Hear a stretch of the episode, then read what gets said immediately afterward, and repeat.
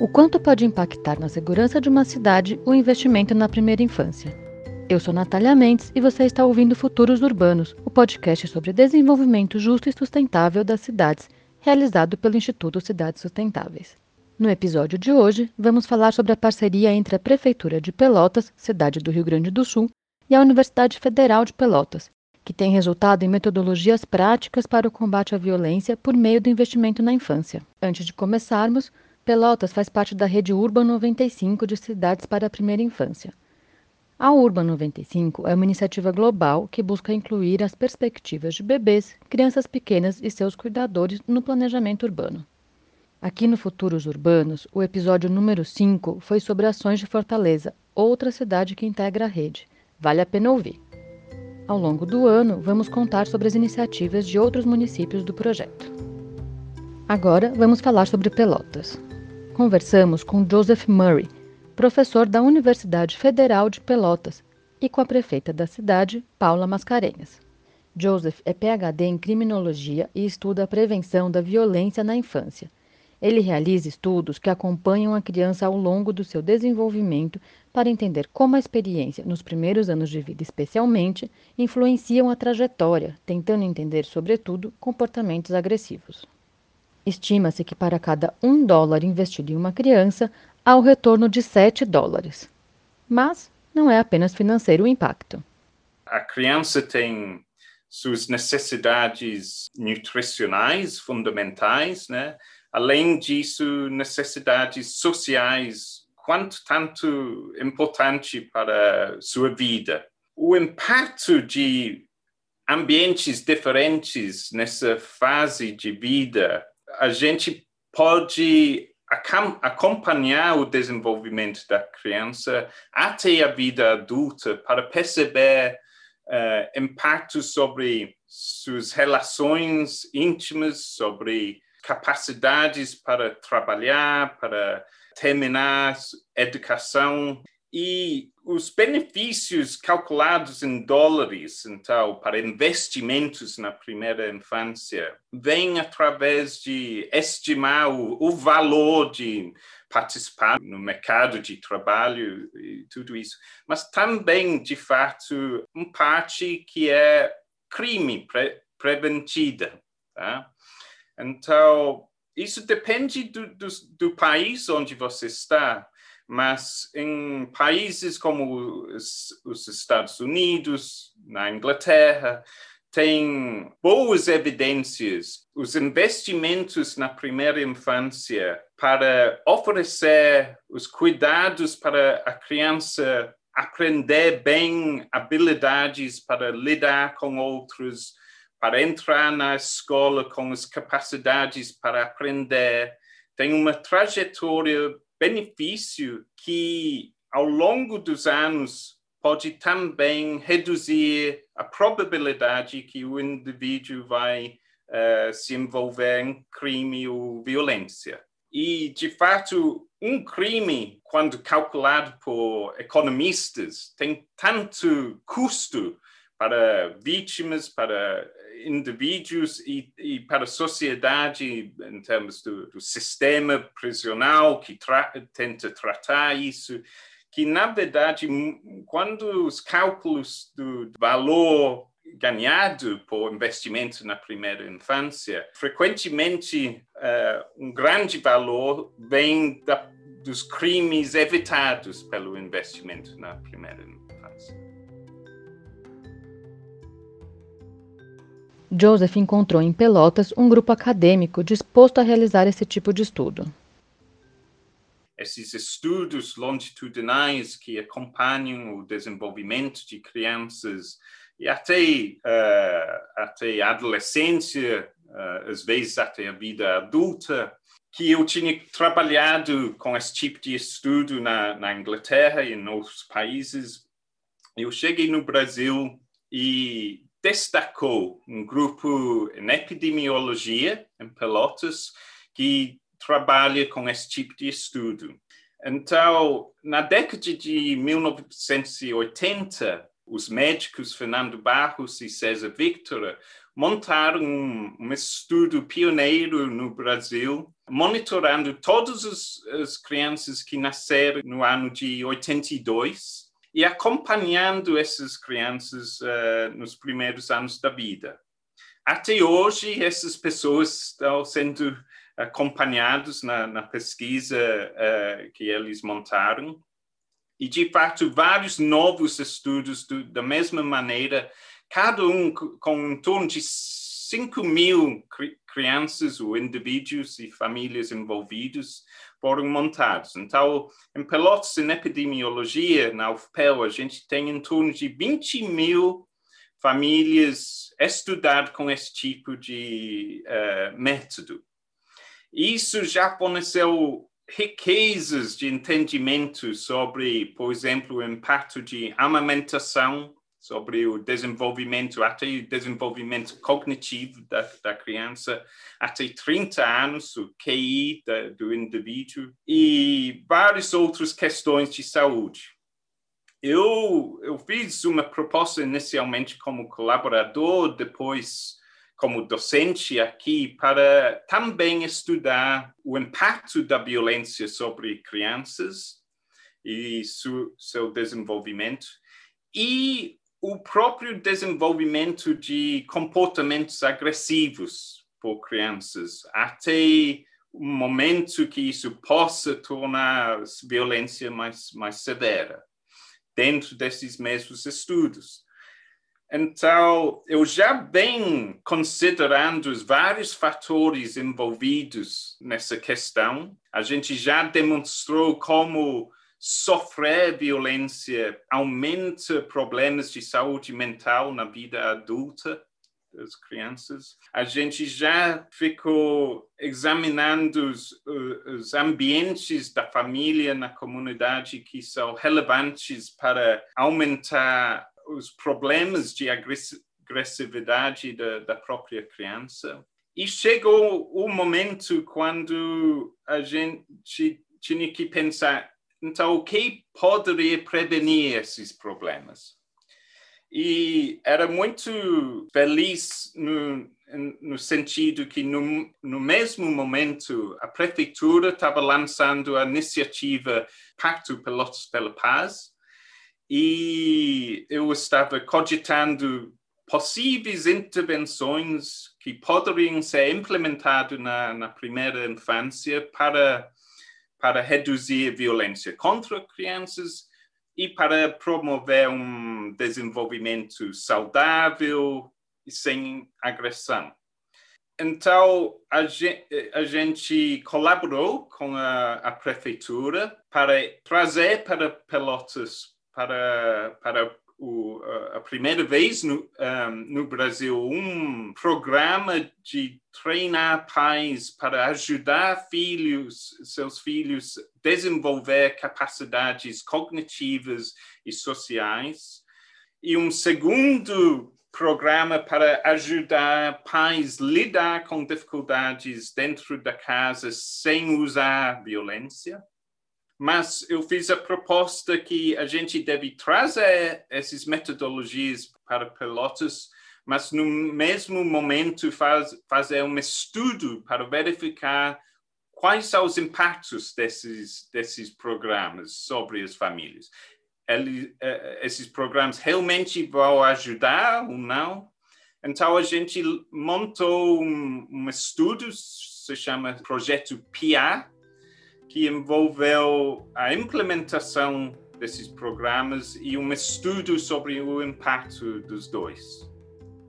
A prefeita Paula conta como começou o Pacto Pelotas pela Paz. Lá no início de 2017, a gente fez, acho que começou em maio, a gente fez inúmeras reuniões com todo, todo mundo que você possa imaginar, com servidores públicos, com uh, vereadores, com as universidades, com líderes empresariais, com líderes comunitários, com igreja, com o pessoal das artes, do esporte, enfim. Mais de 70 reuniões em que a gente apresentava uma visão de segurança pública, ouvia e tal, e aí no, em agosto de 2017 a gente lançou o Pacto Pelotas pela Paz, que é, na verdade, um plano de segurança pública, né? um, um, um plano municipal de segurança pública que foi focado em cinco eixos, mas que, na verdade, cinco eixos que podem se juntar e, em dois, que é o policiamento e justiça, que é a parte mais repressiva, digamos, e prevenção. E esses se ligam muito com a questão da, da criança, obviamente. A gente olhou todos os, tudo que pode ser significar risco de violência e a gente começou a atuar. Então, por exemplo, a gravidez precoce é um risco de violência. Se forem ver nos presídios brasileiros, boa parte dos presos é filho de mãe adolescente. Então, a gente desenvolveu um trabalho, fortaleceu isso na Secretaria de Saúde. Aí depois a gente vê que a boa parte também do pessoal, dos presidiários, não tem o nome do pai na certidão. Então, a gente aproximou os cartórios das maternidades num outro projeto, para que toda criança saísse com, uh, na, já com a, sua certidão da maternidade. Depois, obviamente, né, os vínculos, as famílias vulneráveis e que têm problemas nas mais variadas ordens e que não conseguem fortalecer os vínculos com as crianças, crianças mal cuidadas, desprotegidas, pouco amadas, tendem também a ir para a violência. E aí a gente foi buscar as metodologias socioemocionais o ACT e o Conte Comigo, que é o book sharing que a gente desenvolveu. E, e, já hoje já são, a gente fez primeiro aquele projeto com a Universidade Federal, né, com o Instituto, com o Centro de Epidemiologia, onde o Joe está, que é o primeiro projeto assim de busca de evidência científica nessa área no Brasil tenho muito orgulho dele e os resultados, ainda que a gente não tenha recebido, já começaram a avaliar, ele já me deu uma prévia, mas a gente percebeu, a gente percebeu pelos relatos das mães que era muito bacana, então a gente já transformou isso em política pública. Tanto um projeto quanto o outro já fazem parte das nossas práticas na educação infantil. Uh, começamos com o ACT, agora o Booksharing, o Conte Comigo entrou no, no último ano. Claro que tudo isso foi um pouco prejudicado agora pela pandemia, nós vamos ter que retomar, né? mas os resultados, os relatos assim são extraordinários, emocionantes, uma mudança né, completa na relação familiar. Para a prefeita, apesar da segurança pública ser uma responsabilidade direta do Estado, o município pode contribuir com a prevenção da violência. A gente cada vez assume mais responsabilidade, cada vez tem menos recurso. É, então, é, os prefeitos tendem a fugir de algumas pautas. E, e, e, a segurança pública é considerada uma pauta estadual, realmente, porque o Estado é o chefe das polícias, então isso é pauta estadual, eu não vou buscar mais um problema para mim. A maioria dos prefeitos pensa isso, porque na hora que eu puxar para mim, eu vou passar a ser cobrada por isso, e bom, e, é, e tudo isso é verdade. Mas acontece que não tem como não entrar nessa área. Eu agora sou cobrada. Quando tem antigamente se aumentavam os homicídios, ninguém reclamava do prefeito.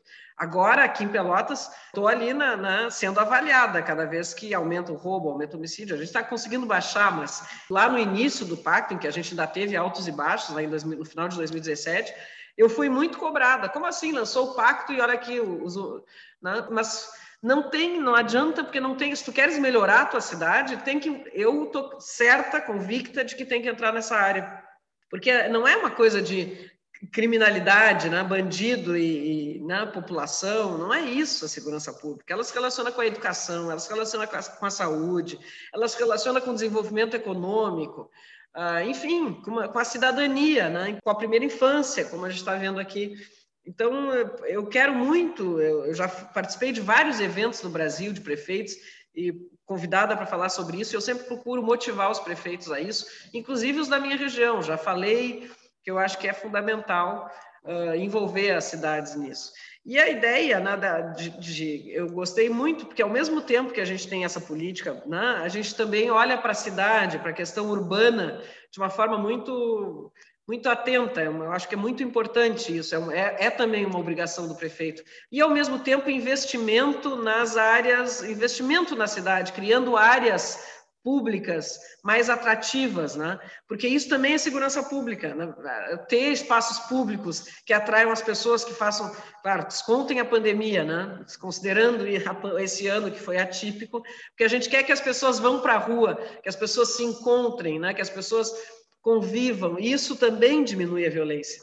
Então, quando me falaram no, né, dessa ideia de, de criar uma cidade voltada para as crianças, onde a criança seja respeitada, seja considerada, né? onde os, os, espaços públicos sejam pensados em função da criança, dos seus objetivos, dos seus interesses, da sua altura, do, né? das suas necessidades. Eu achei isso fantástico. Porque eu acho que se tem uma cidade que é, que é feita para a criança se sentir bem, todo mundo vai se sentir bem nela, o adulto, o idoso, o, o, a pessoa com deficiência. E isso me interessou muito. Zelar pelo desenvolvimento da criança é zelar pela família e pela sociedade como um todo. A prefeita lembra uma história que ilustra bem isso.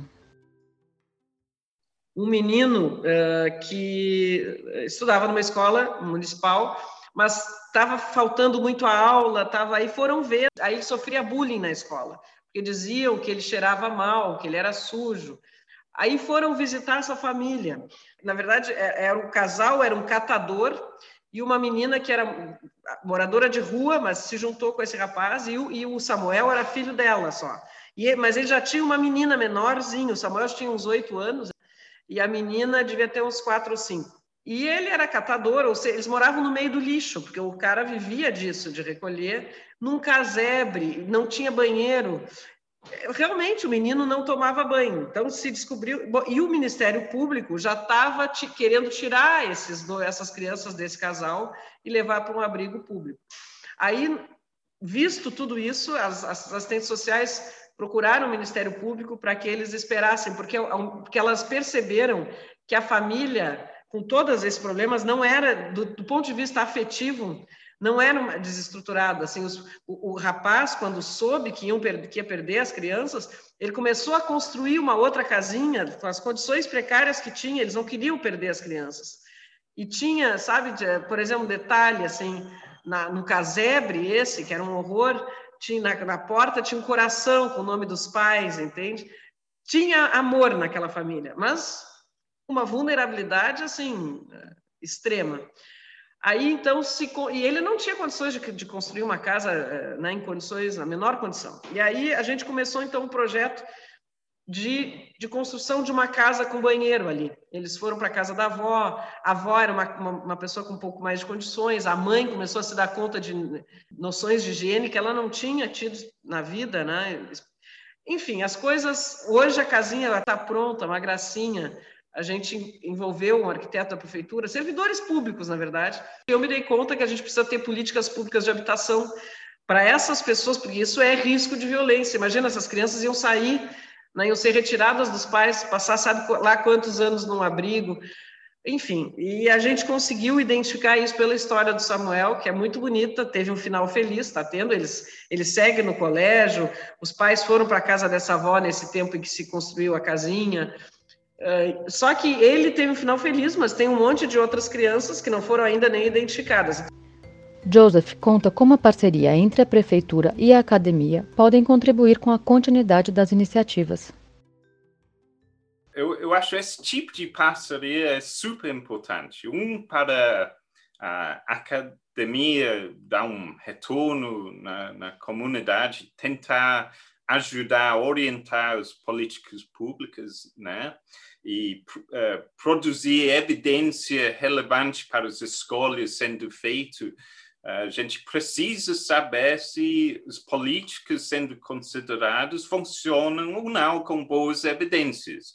Esse tipo de capacidade a gente tem na universidade de, de testar isso foi um, uma parceria boa no sentido que a prefeitura também estava muito receptiva à ideia que evidência é fundamental nesse processo, que políticas públicas devem ser baseadas em evidências, senão vai ter um, um, um gasto desnecessário, às vezes com coisas que não funcionam. Às vezes as instituições têm velocidades diferentes e, e têm desafios, sem, sem dúvida, mas um, é bem interessante. E, e ajuda essa continuidade que você se refere, porque eu, eu acho com uma validade sobre uma política pública que vem fora da, da cena política ajuda o próximo gestor, gestora, a considerar que isso pode ser aceito. É, o, o que aconteceu durante o, o, o PIA era que uh, esse estudo PIA que avaliou esses dois programas através das evidências uh, que a, e o fato que a gente está estudando os dois programas.